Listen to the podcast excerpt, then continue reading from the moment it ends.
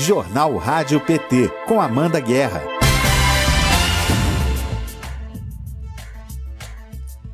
Hoje é quarta-feira, 8 de setembro de 2021. Está começando o Jornal Rádio PT. Informação e luta popular nas suas manhãs. Bom dia para você que está sintonizado em radio.pt.org.br, no Facebook do PT Nacional e na TV PT do YouTube. Eu sou Amanda Guerra e você fica comigo até às 10 da manhã, na frequência do Partido das Trabalhadoras e dos Trabalhadores. Nós começamos com informações da Câmara e do Senado e com os destaques do portal do PT Nacional. Eu entrevisto a deputada federal Marília Reis sobre o projeto de lei que cria o Programa Nacional de Proteção e Promoção Menstrual. E hoje estreia o quadro Conexão América Latina com Rogério Tomás Júnior. Faça sua inscrição no canal, ative as notificações e compartilhe agora a edição de hoje com seus contatos. Direto do Congresso.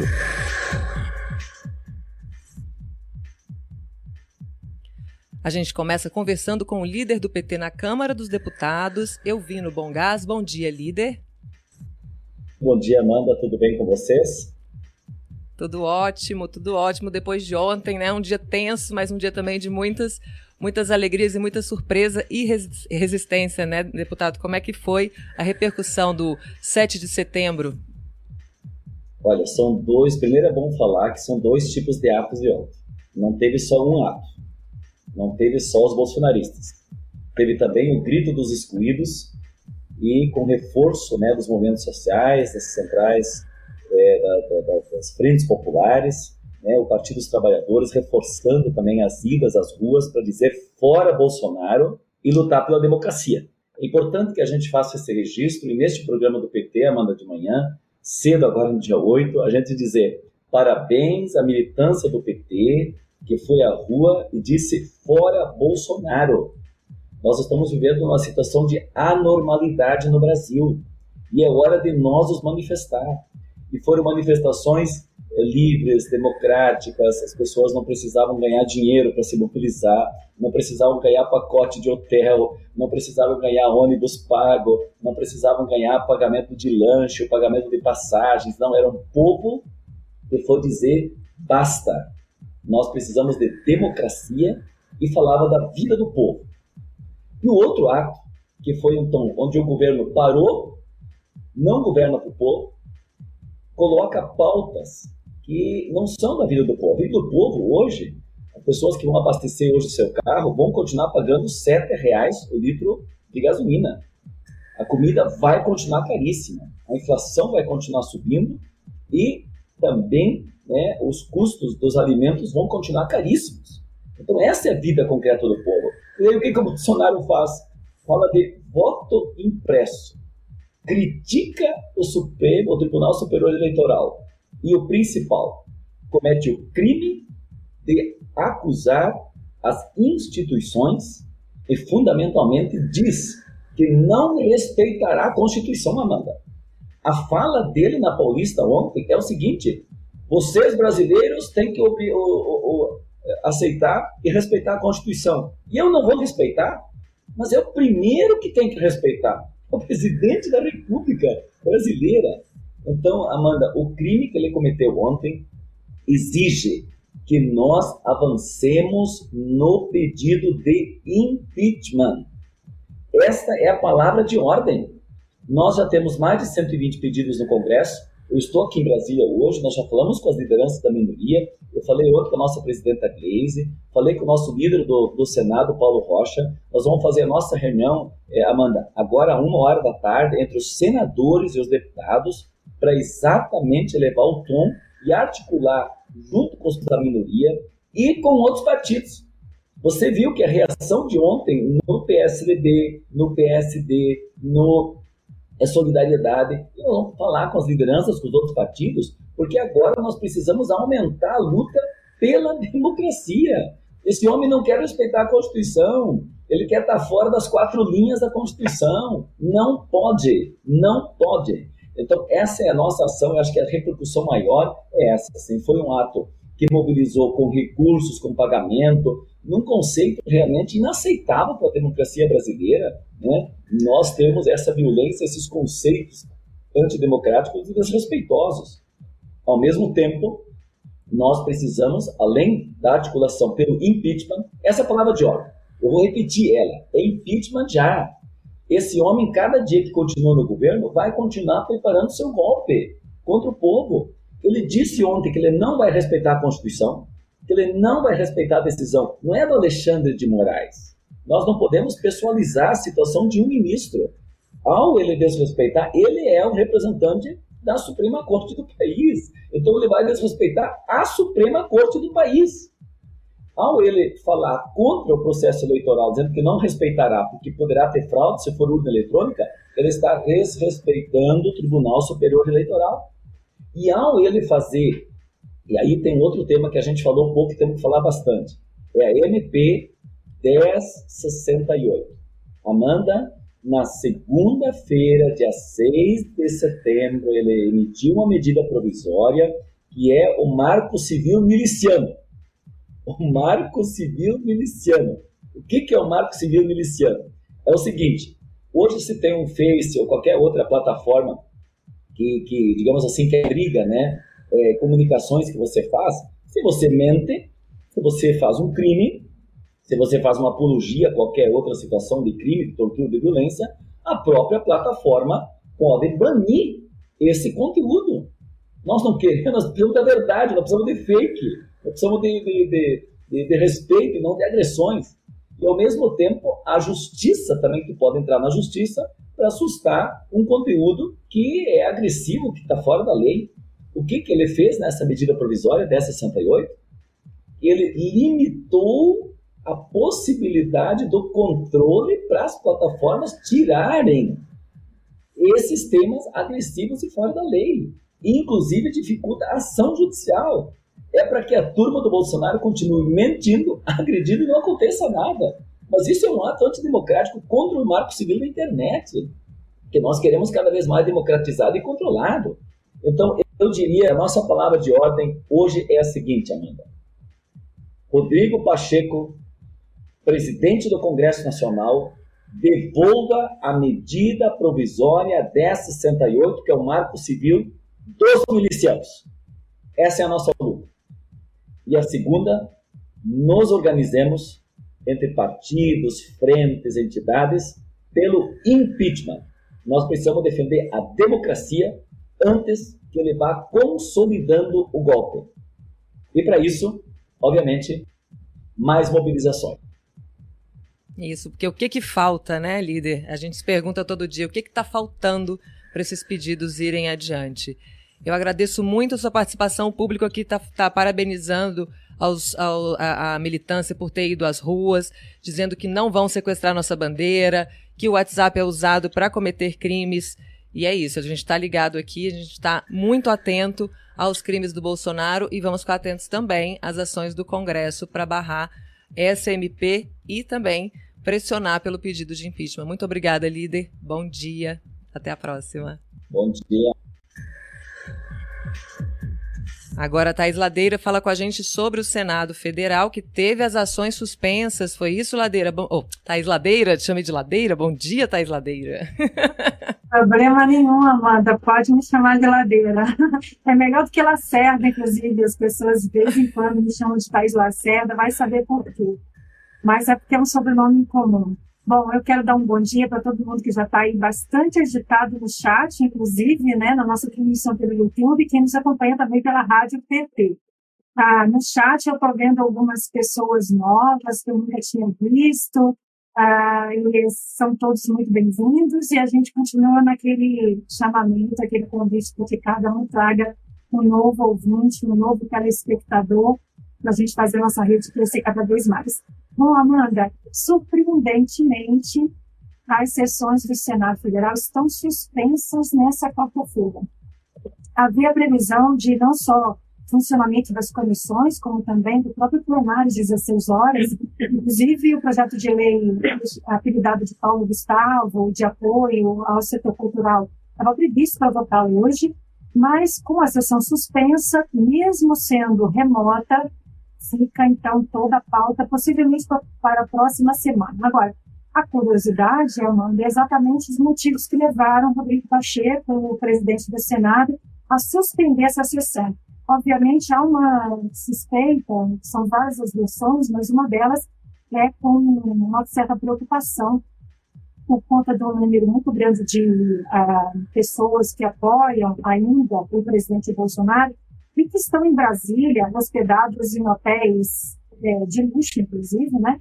Com tudo pago, como disse o líder Bondaz há pouco, e a gente, uma das uh, manifestações dos nossos senadores, que estão nesse momento reunidos na reunião da bancada, que acontece semanalmente, ontem eles estavam em seus estados, participando dos atos, mas hoje eles já estão reunidos, inclusive discutindo quais as medidas que a bancada vai tomar, obviamente com o apoio de senadores é, de, é, progressistas de outros partidos políticos, para seguir o rastro do dinheiro, Amanda. A mesma coisa que a gente quer também na CPI. A gente quer saber quem financia, quem está levando dinheiro, para onde está indo determinada é, propina. Inclusive, vários senadores repercutiram ontem em suas redes sociais um vídeo que foi bastante é, apresentado nas redes das pessoas recebendo 100 reais dentro de um ônibus, ônibus fretado, ônibus leito, as pessoas recebendo 100 reais. Depois falam que a gente distribui pão com mortadela nas nossas manifestações, mas não foi o que nós vimos ontem. O 27 Grito dos Excluídos teve manifestação, levou o povo às ruas, é, não apenas em São Paulo e Brasília, senão em centenas de cidades em todo o Brasil. Foram vários usuários. Os números estão aí para comprovar. Em Recife, por exemplo, foram milhares de pessoas que foram às ruas, uma das maiores, em Belo Horizonte também. Em Brasília, a concentração aconteceu na Torre de Puvê. Nós vimos também no Vale do Anhangabaú uma mobilização é, muito grande, inclusive com a presença de Fernando Haddad, da presidenta nacional do PT, a Gleisi Hoffmann. Foi uma festa bonita da democracia e a rua pertence ao povo, não vai ser nenhuma ameaça é, dos caminhoneiros do agronegócio que vão nos tirar das ruas. E o dia de ontem, portanto, foi um dia de manifestação, sim, que acompanhou, inclusive, a repercussão nos jornais, é, surpreendentemente, o Jornal Nacional colocou essas manifestações em sua escalada, inclusive na edição de ontem à noite, dizendo houve manifestações contrárias ao presidente da República, sim. Mas, ao mesmo tempo, Amanda, nas redes sociais, nossos senadores analisaram, perplexos, né, é, se posicionaram a respeito das ameaças feitas pelo presidente da República em seu pronunciamento, tanto em Brasília, e ele aumentou o tom no pronunciamento em São Paulo. Então, por exemplo, o líder Paulo Rocha, líder da bancada do PT no Senado, disse o seguinte nas suas redes sociais: o Brasil está à mercê de uma guerra aberta entre o STF e Bolsonaro. O presidente se escora em seguidores que promoveram ameaças antidemocráticas, incluindo juras de morte contra o ministro do Supremo, Alexandre de Moraes. Amanda, é bom lembrar que Alexandre de Moraes será o presidente do TSE, do Tribunal Superior Eleitoral, no ano que vem.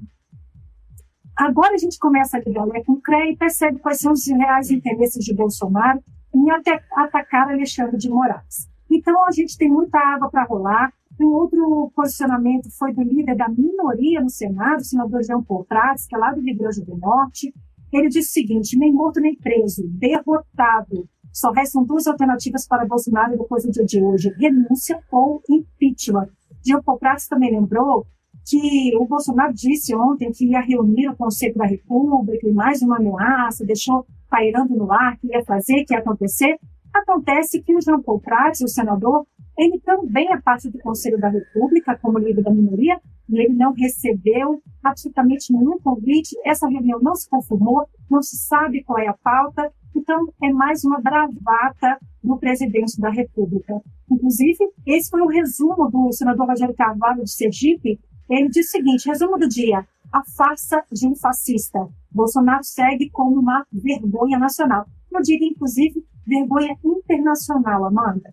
Por fim, Humberto Costa, do PT de Pernambuco, ele diz hoje, hoje, essa é fresquinha, seguimos na luta contra a irresponsabilidade do Bolsonaro, toda a ineficiência do governo que já acabou.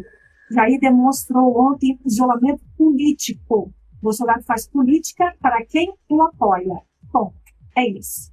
E a gente percebe o que ele jogou para a plateia, como se costuma dizer no seu discurso. Uhum. Para finalizar, o senador Roberto Costa disse que está oficializando o ministro Alexandre de Moraes que ele determine a investigação do financiamento dos atos antidemocráticos que pediram ontem o fechamento do Congresso e do STF.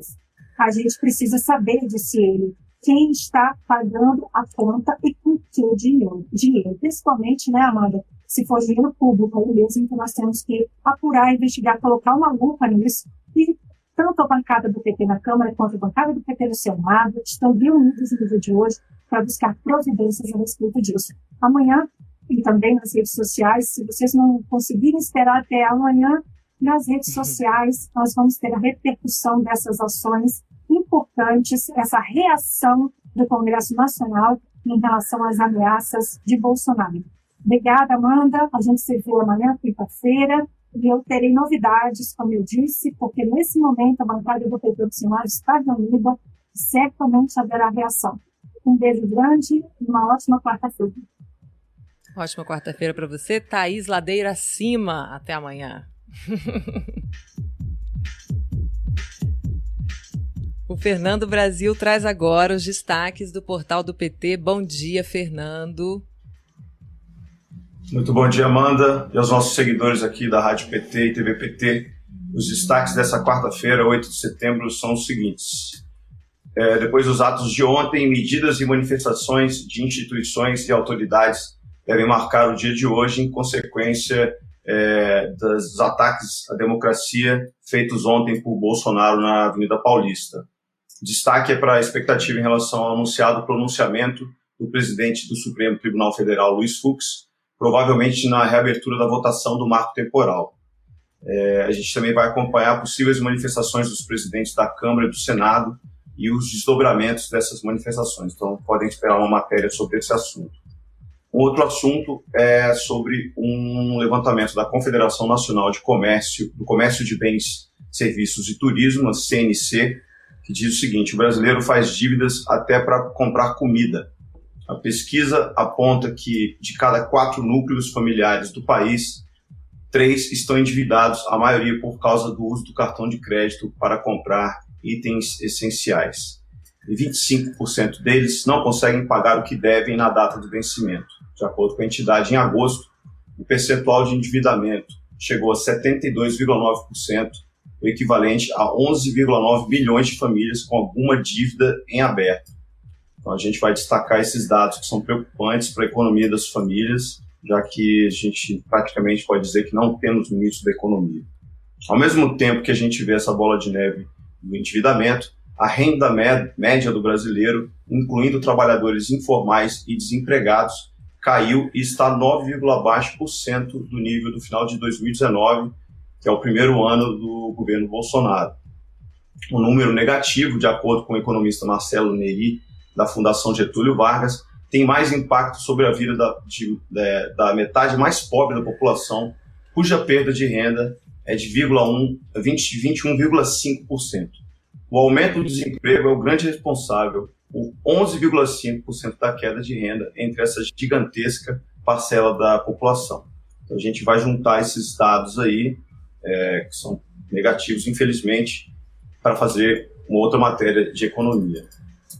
É, tem uma outra matéria que é sobre o assessor do Trump. Né? A Polícia Federal tomou um depoimento do empresário Jason Miller, que é o ex-assessor de Donald Trump e fundador da rede social de direita GETTR, segundo a imprensa noticia.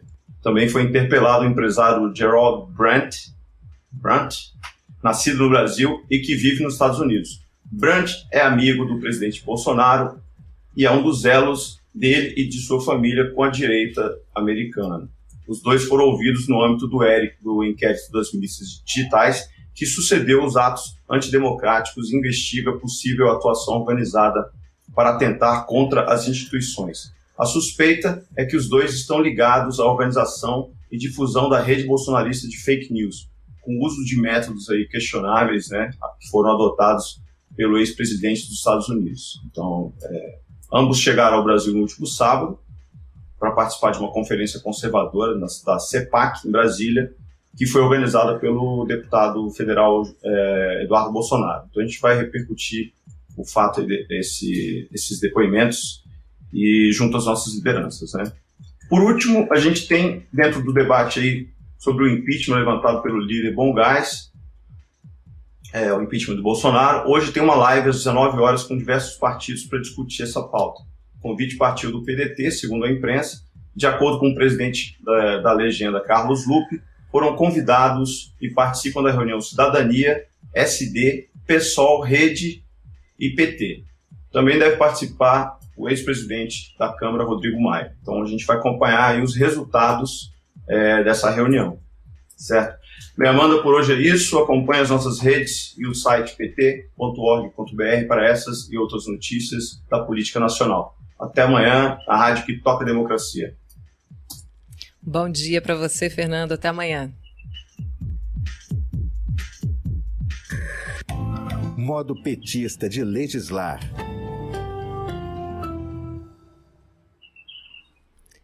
O tema da nossa entrevista de hoje, no modo petista de legislar, é a pobreza menstrual, que afeta meninas e mulheres de todo o país e quais são as alternativas para superar essa realidade. Eu converso agora com a deputada federal pelo PT de Pernambuco, Marília Arraes. Muito bom dia, deputada. Seja bem-vinda ao Jornal Rádio PT. Bom dia, bom dia a todos que estão nos assistindo, que estão nos ouvindo. É uma alegria conversar com vocês principalmente depois de um dia é, crítico né, para o Brasil. Estava escutando agora há pouco o líder é, dar a sua opinião. E aqui no Recife foi um dia de muita luta. A gente conseguiu colocar muita gente na rua contra Bolsonaro. Em outros lugares do país, infelizmente, é, enfim, muita, muita gente não foi por medo. Até algumas lideranças mesmo é, se manifestaram nas redes sociais e dizendo para as pessoas não irem para as ruas. Mas aqui no Recife a gente foi para a rua e, infelizmente, do lado de lá, do lado bolsonarista, foi gente também. Então a gente liga um alerta porque é, o pessoal está começando a sair da toca e o que está em jogo agora é a democracia. A gente sempre tem que ressaltar o que o presidente Lula diz, que não é uma disputa entre dois extremos, é uma disputa entre a democracia, a defesa da democracia e o ataque a democracia. Então, no dia de hoje a gente conversar e principalmente sobre um tema, é como que é tão relevante para as mulheres e que uma votação que foi tão importante eh, nos últimos anos, né, comparada com o que houve de retrocesso nos últimos anos para nós mulheres, é muito bom estar aqui com vocês. É uma vitória mesmo, deputada. Eu queria que você explicasse o que, que prevê esse projeto de lei que acaba de ser aprovado e que cria esse Programa Nacional de, Pro, de Proteção e Promoção Menstrual. Isso. Primeiro eu queria explicar um pouquinho assim a história, né, de como surgiu essa ideia. Na verdade, o debate sobre pobreza menstrual acontece no mundo há algum tempo, não tanto tempo, mas começou-se a, a notar e a se preocupar em alguns lugares do mundo com a ausência de meninas nas aulas durante o período menstrual. Para você ter uma ideia, o Canadá, que para muitos brasileiros é considerado um país rico, é, lá um quarto das meninas também falta aula por conta é, de não ter acesso a produtos de higiene menstrual. E aqui no Brasil não é diferente, não somente meninas, mas mulheres, também mulheres mães de família, mulheres que, principalmente num momento como esse, vivem muitas vezes do auxílio ou do Bolsa Família e não deixam de comprar comida para comprar absorvente para elas e terminam prejudicando sua saúde, sua dignidade por isso. E aqui no Brasil se demorou muito a fazer esse debate. É, lá no Congresso, inclusive, eu fui a primeira a propor um projeto dessa natureza e no início foi é, não só não por parte dos, dos colegas, mas por parte é, de alguns setores da mídia. Até dei algumas entrevistas que as pessoas perguntavam sim, mas como é que vai comprovar que a mulher precisa e tal, era algo que nunca se havia falado no Brasil. E demos essa ideia, que a ideia inicial seria que todas as meninas de escolas públicas recebessem é, um absorvente ou outro artigo de higiene menstrual e que fosse distribuído na rede pública, assim como é feito com é, preservativos.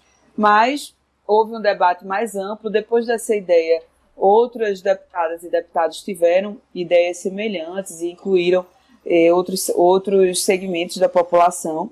E debatemos durante quase três anos sobre esse tema, inclusive com a própria bancada de governo. Foi, foi algo que foi suprapartidário e chegamos a um acordo em relação a quem receberia esses absorventes. A gente não conseguiu ainda universalizar o acesso a eles é, por meio federal, infelizmente, porque é, é algo que é, iria custar pouco em relação ao orçamento da República. Para você ter uma ideia, é, a estimativa de impacto orçamentário que vai gerar o projeto do jeito que está, que do jeito que está hoje, quem vai receber os absorventes?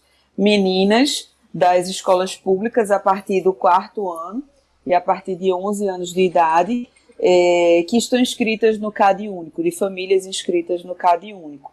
E também de mulheres encarceradas, meninas que cumprem medida socioeducativa e também mulheres em situação de rua.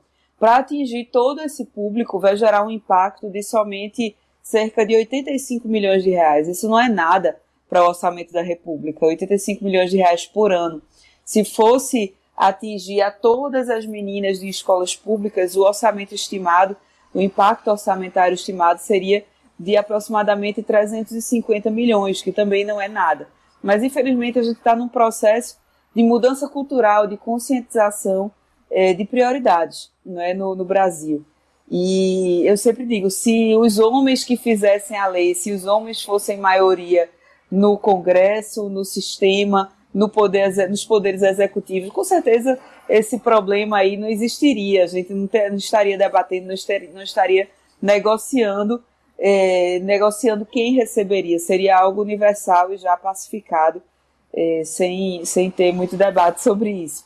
Então, conseguimos chegar a esse, a esse afunilar para esse público e com a certeza de que com o tempo a gente vai conseguir é, aumentar e abranger para que todas as mulheres recebam os seus absorventes ou artigos de higiene menstrual de uma maneira geral, inclusive dando prioridade a, a artigos reutilizáveis, recicláveis, sustentáveis que é, são utilizados no momento, né? Está cada vez mais sendo utilizado, que também leva a uma mudança cultural, inclusive pelo fato de a mulher conhecer, não conhecer o próprio corpo, isso aí não é um problema uhum. somente da mulher no Brasil, mas no mundo inteiro. Quando se, quando se estimula a mulher a usar um coletor menstrual, por exemplo, está se estimulando que ela conheça o próprio corpo. Então, isso é um processo de mudança cultural que acredito que é, a gente está dando os primeiros passos agora. Daqui a uns anos, a gente vai olhar para trás e vai dizer: Poxa, não acredito que era tão polêmico, que era tão difícil chegar nesse ponto que a gente chegou hoje algo natural, algo biológico, né, deputada? A jornalista e escritora Nana Queiroz é autora do livro Presos que Menstruam, e ela relata que os mesmos kits de higiene entregues em penitenciárias masculinas são entregues em unidades com mulheres. As mulheres usam pelo menos o dobro de papel higiênico que os homens e precisam também de, absor de absorventes. Esse tipo de conduta não é por acaso, né, deputada? Seria uma punição extra tratar as mulheres privadas de liberdade dessa maneira? Sem dúvida, mesmo que não seja conscientemente intencional, é uma forma assim de, de dar essa punição extra às mulheres. Aliás, as mulheres encarceradas é, vivem diversas outras punições, desde a separação de seus filhos, não é? é inclusive, se você considerar a grande parte das mulheres que está ali está porque estava participando de atividades criminosas junto com, com companheiros, então sem dúvida é uma situação bastante difícil. Foi polêmico se, se inserir essa, essa, enfim, essa categoria, esse, esse segmento no projeto. Teve resistência de, por parte de alguns setores, mas foi uma exigência da bancada feminina, é, de todas, to, as mulheres do PT, das mulheres de todos os partidos, que as mulheres encarceradas fossem contempladas nesse projeto. Porque a gente sabe que além do encarceramento a outras punições que as mulheres sofrem por estarem ali. Exatamente. Para quem está chegando agora, eu estou conversando com a deputada federal Marília Arraes, autora do projeto de lei, já aprovado pela Câmara, que prevê a criação de programa destinado à proteção e promoção da saúde menstrual. Que o tema, né, pobreza menstrual, quando você falou no começo, é, tá, é, recente o debate no Brasil e como o Fernando Brasil falou, as famílias estão endividadas para comprar comida. Então esses itens de higiene, eles vão ficando para segundo, terceiro plano. Então essas meninas, essas mulheres são privadas de uma série de atividades. E a gente falou, né, uma em cada quatro estudantes no Brasil já deixou de ir para a escola por conta da menstruação, por não ter absorvente. Então o impacto disso também na vida é, estudantil e profissional dessas mulheres, deputada, como é que fica? Pois é, incrementa ainda mais a desigualdade de gênero. Meninas já são sobrecarregadas com outros afazeres que muitas vezes os meninos não são, que as próprias famílias estão acostumadas a atribuir a mulheres, e de repente tem mais essa privação do direito de ir à escola porque não tem a dignidade necessária. Então é, é gravíssimo e a gente precisa reparar isso não somente em relação aos estudantes, como conseguimos agora, mas também em relação às mulheres trabalhadoras de uma maneira geral. Quem é mãe sabe.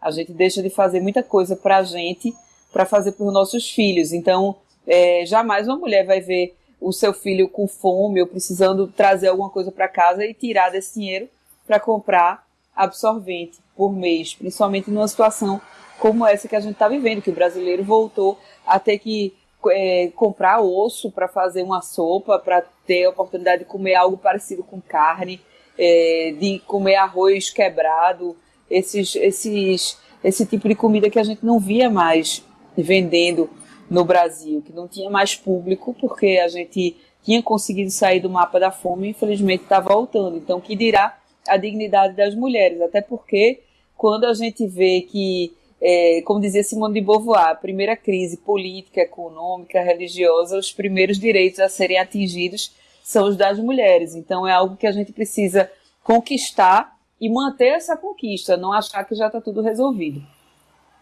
É, nunca, nunca se pode descansar, né? O João Ricardo Roque manda uma mensagem aqui para você dizendo que legal será o dia em que você é, recepcionar Lula pelas ruas do Recife ao som de Anunciação com o seu Valença e todos os sinos badalarem com o sinal desse encontro histórico em homenagem a Miguel Arraes. A gente tem aqui o público participando muito. Deputada, para explicar agora, para a gente finalizar, após essa aprovação na Câmara, quais são os próximos passos para o PL, para ele virar realidade?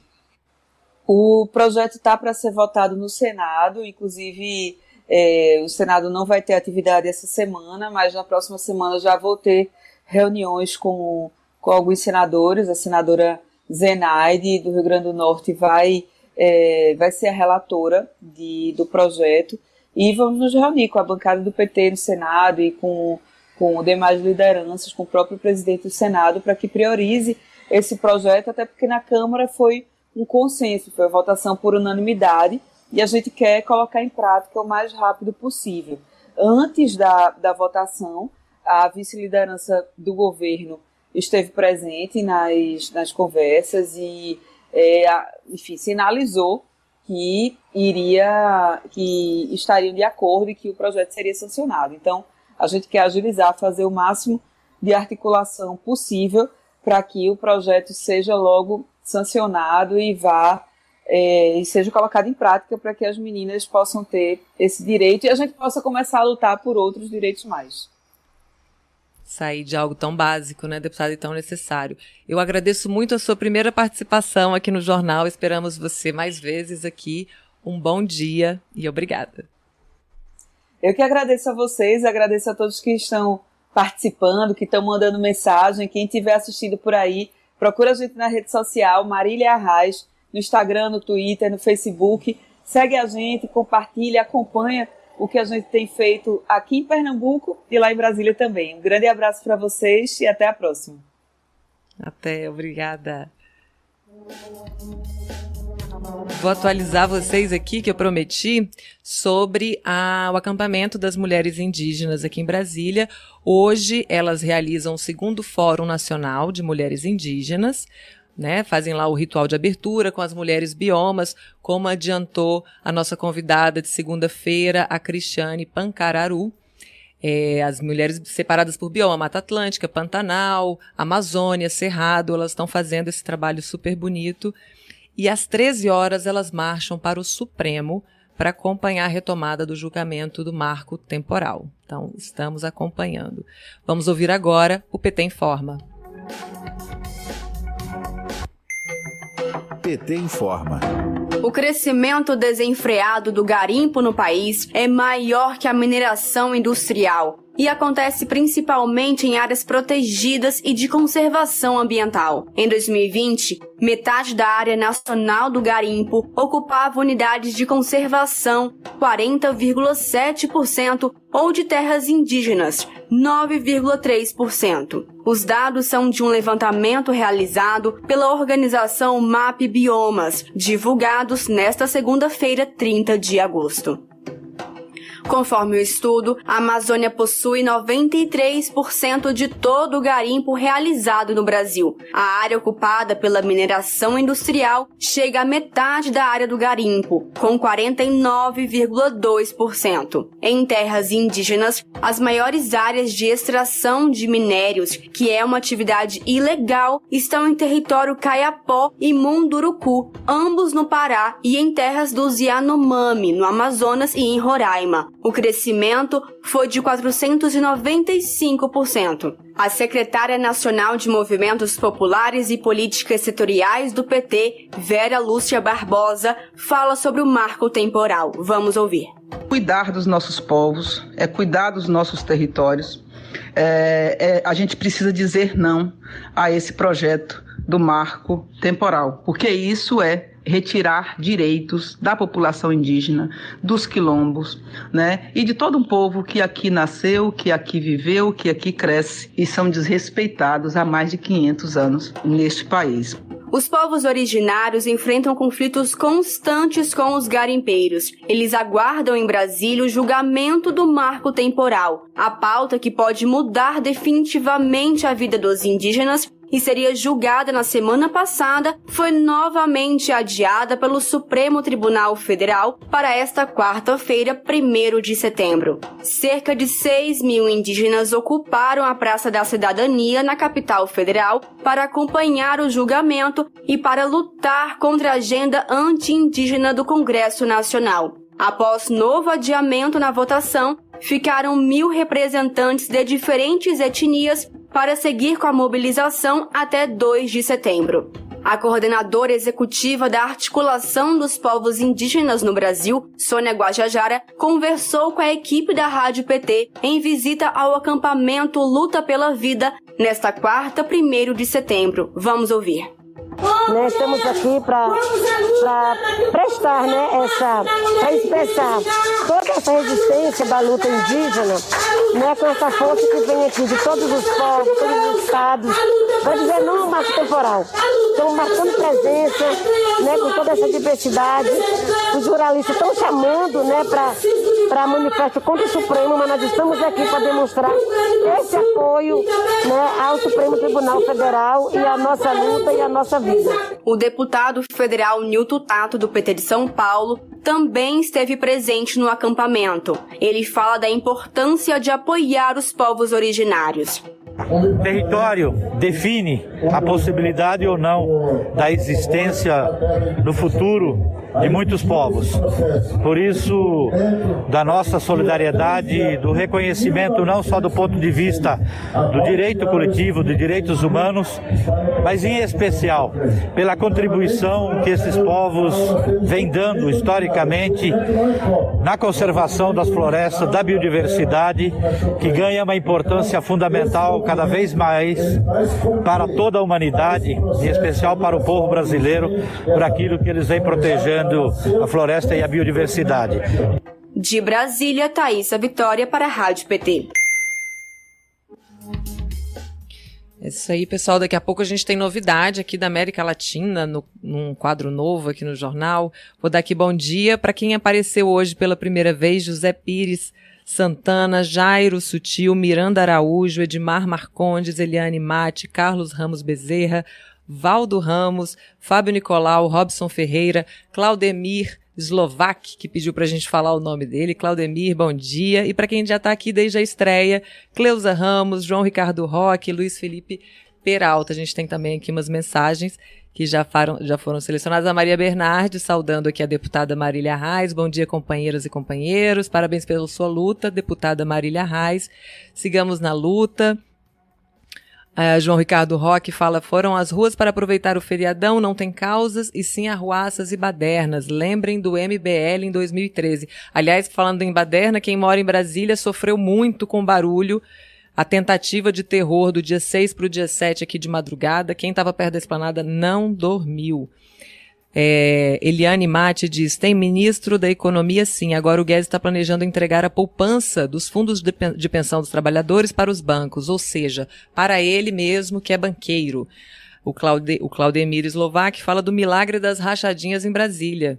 Porque a gente tem mansões aqui, sendo compradas entre 4 e 6 milhões de reais, é verdade. A Cleusa Ramos diz: na Argentina baixou o preço da carne. Pobre comendo carne de primeira. Ela comenta sobre o governo do, do presidente Alberto Fernandes, que ganhou nas últimas eleições do Maurício Macri. E o, o João Ricardo Roque fala sobre, de novo aqui sobre a deputada Marília Reis, que é uma pessoa digna e faz uma campanha limpa, sem fake news. É verdade, ela sofreu muito na última campanha em Recife, da prefeitura, a gente acompanhou isso. Realmente, a luta contra as fake news, uma luta muito difícil, mas que vale a pena. Vamos de novidades agora? Estão todos ansiosos para o nosso quadro novo? Conexão América Latina com Rogério Tomás Júnior. Olha que coisa bonita essa vinheta. Parabéns, equipe.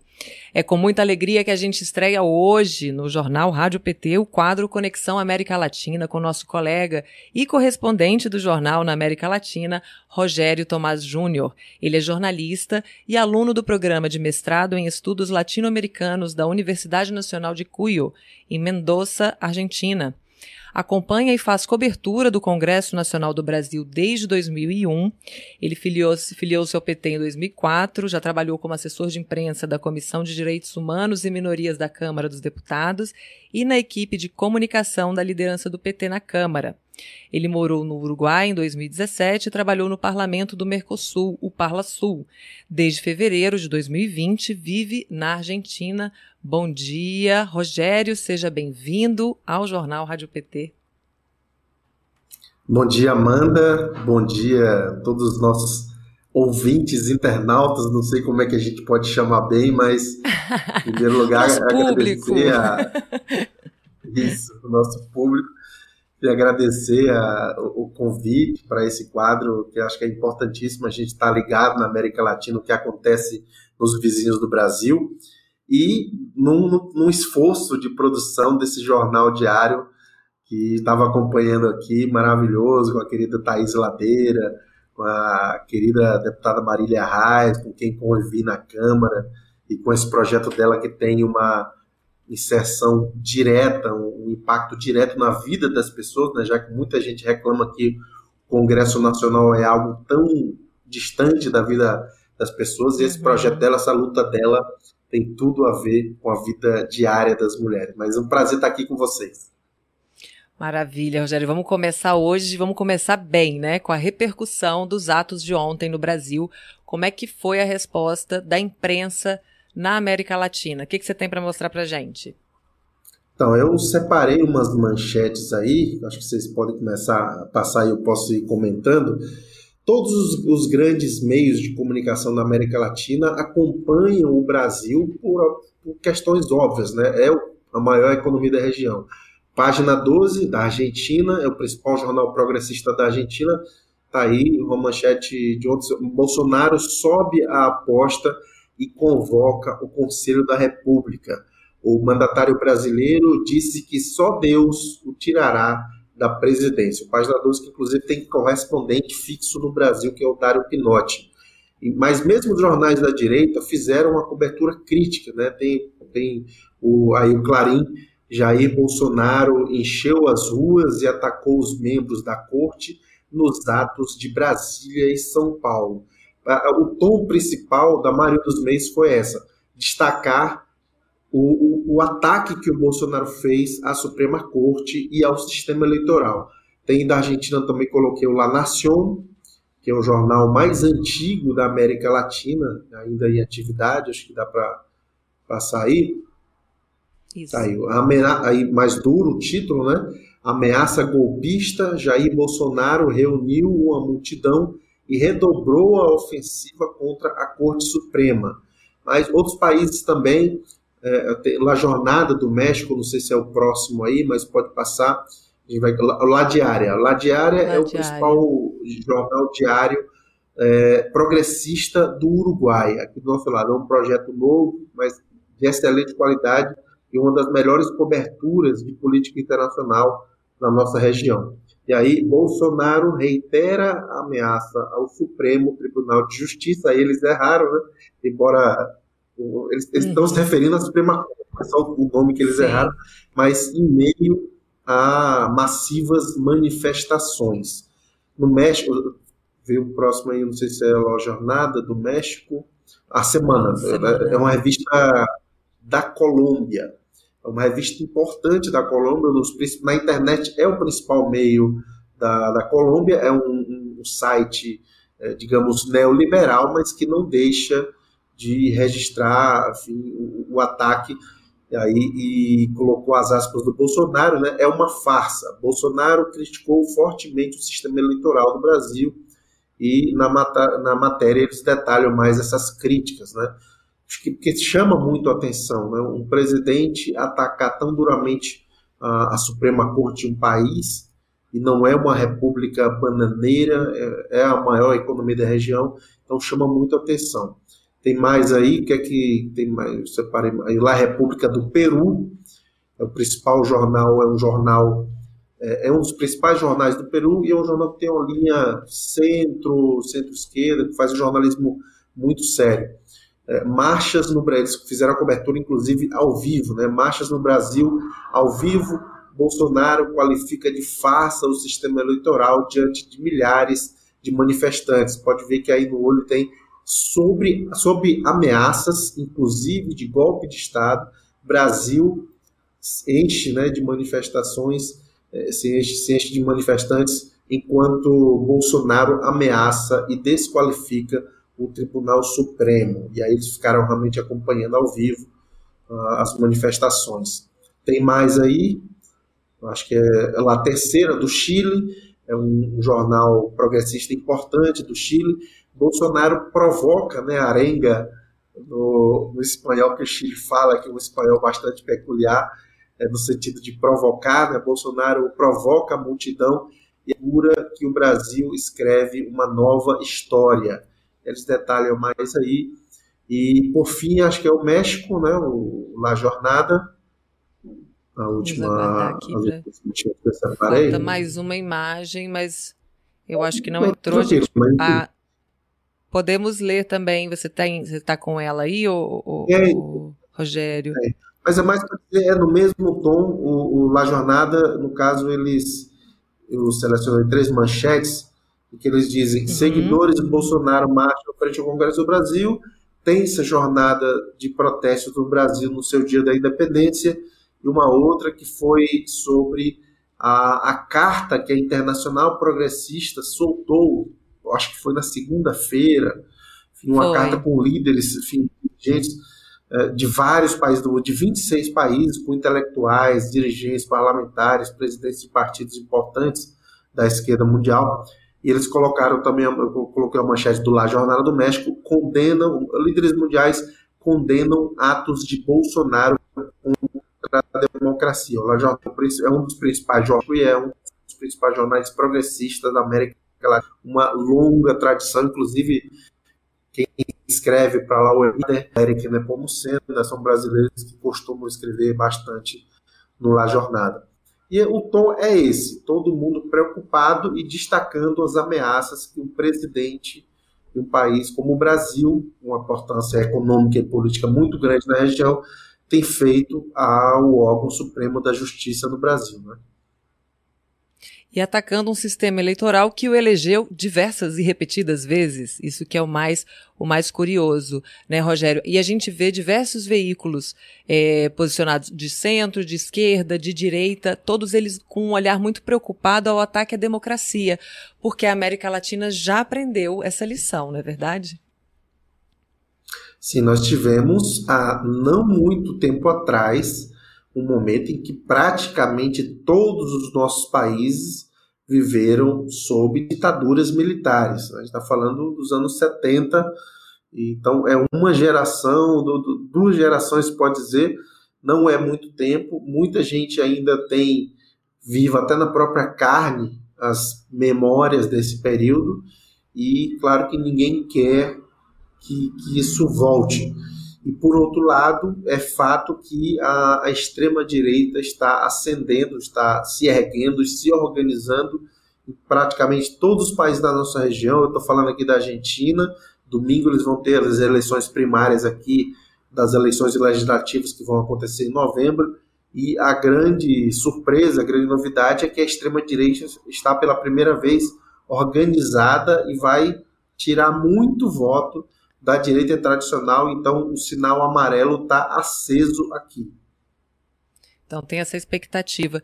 E como você falou também das ditaduras, aqui no Brasil que a gente chegou mais próximo de relembrar essas atrocidades e deixar isso mais presente foi na Comissão da Verdade durante os governos PT. Eu queria que você falasse um pouquinho de como os outros países fazem essa memória. Por exemplo, no Chile tem aquele museu que só não, só, só não, só não sangra, né? Porque tem, tem é, registros muito contundentes do que aconteceu. Então, é assim, é, é indiscutível que houve uma ditadura. No Brasil ainda foi reacenderam essa, essa discussão absurda se foi ditadura, se foi revolução, com o presidente da República defendendo esse regime. Como é que os outros países fazem essa, memória, essa memória? Como é que eles retomam esse período tão crítico no continente?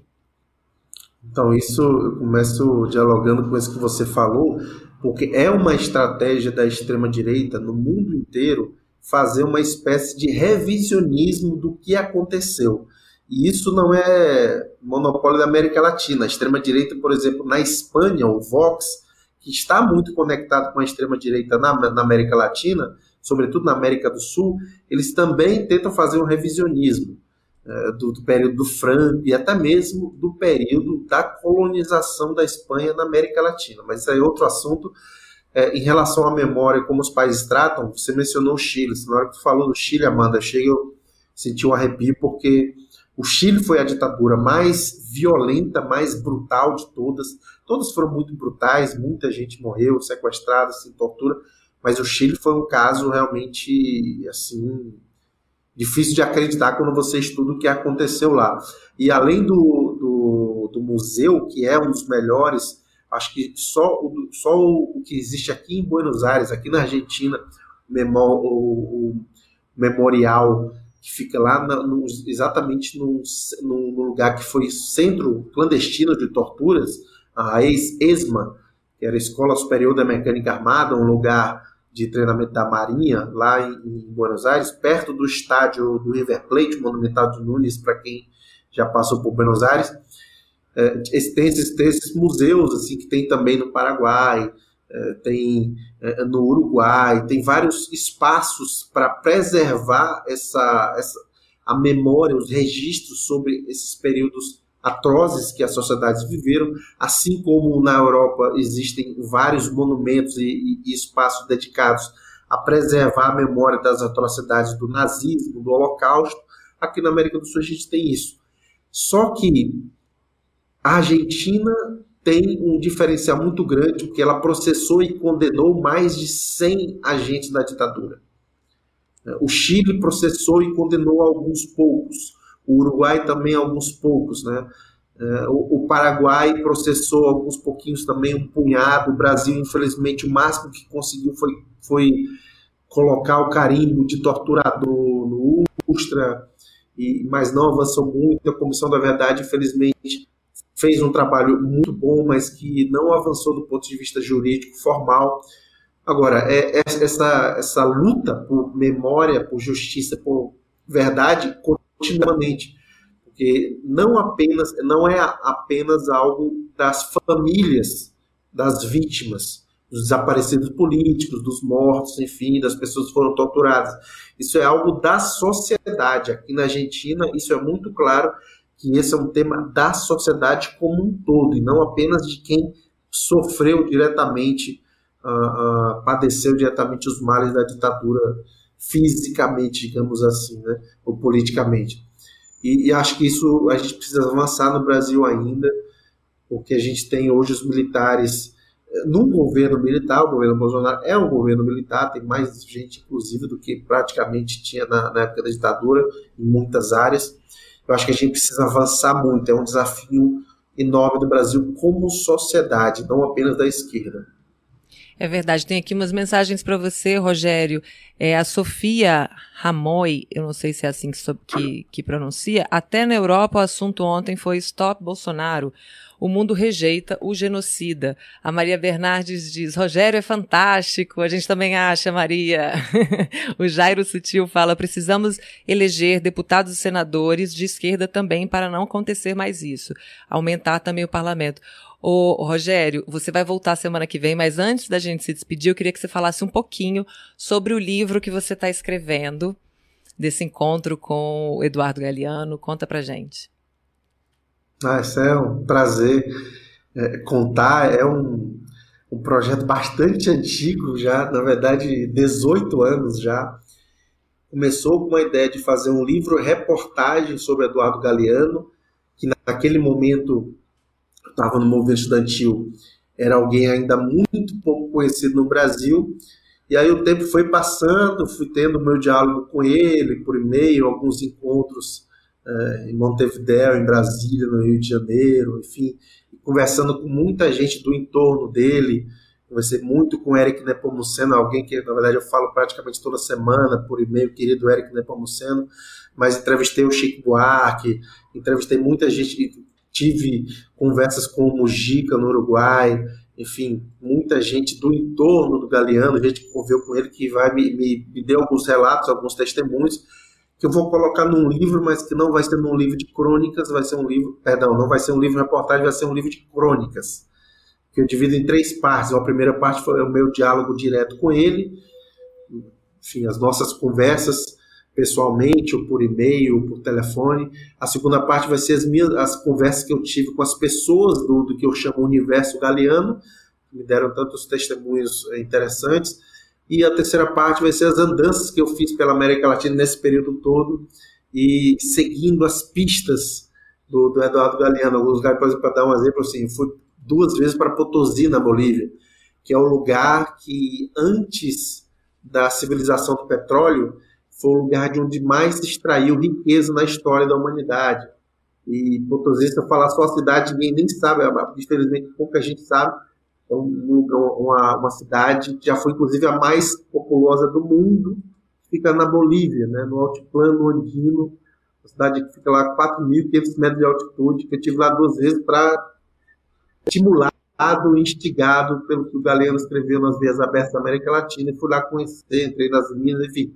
Então tem um monte de história que eu vou colocar nesse livro que deve estar publicado, estou pensando, em 2023. Ano que vem vai ser impossível com campanha no Brasil, então vou Verdade. terminar ele e publicar em 2023. Ainda mais agora que você é o nosso correspondente aqui no Jornal Rádio PT, avisar o público que a gente, como brasileiro, tem que se aproximar dos nossos países vizinhos, dos nossos países irmãos. É aqui a nossa casa, na América Latina. Eu te agradeço muito por essa primeira participação e a gente se vê na semana que vem, Rogério. Eu que agradeço, Amanda, e até semana que vem. Um abraço para todo mundo, beijo para a querida Sofia. Coisa boa.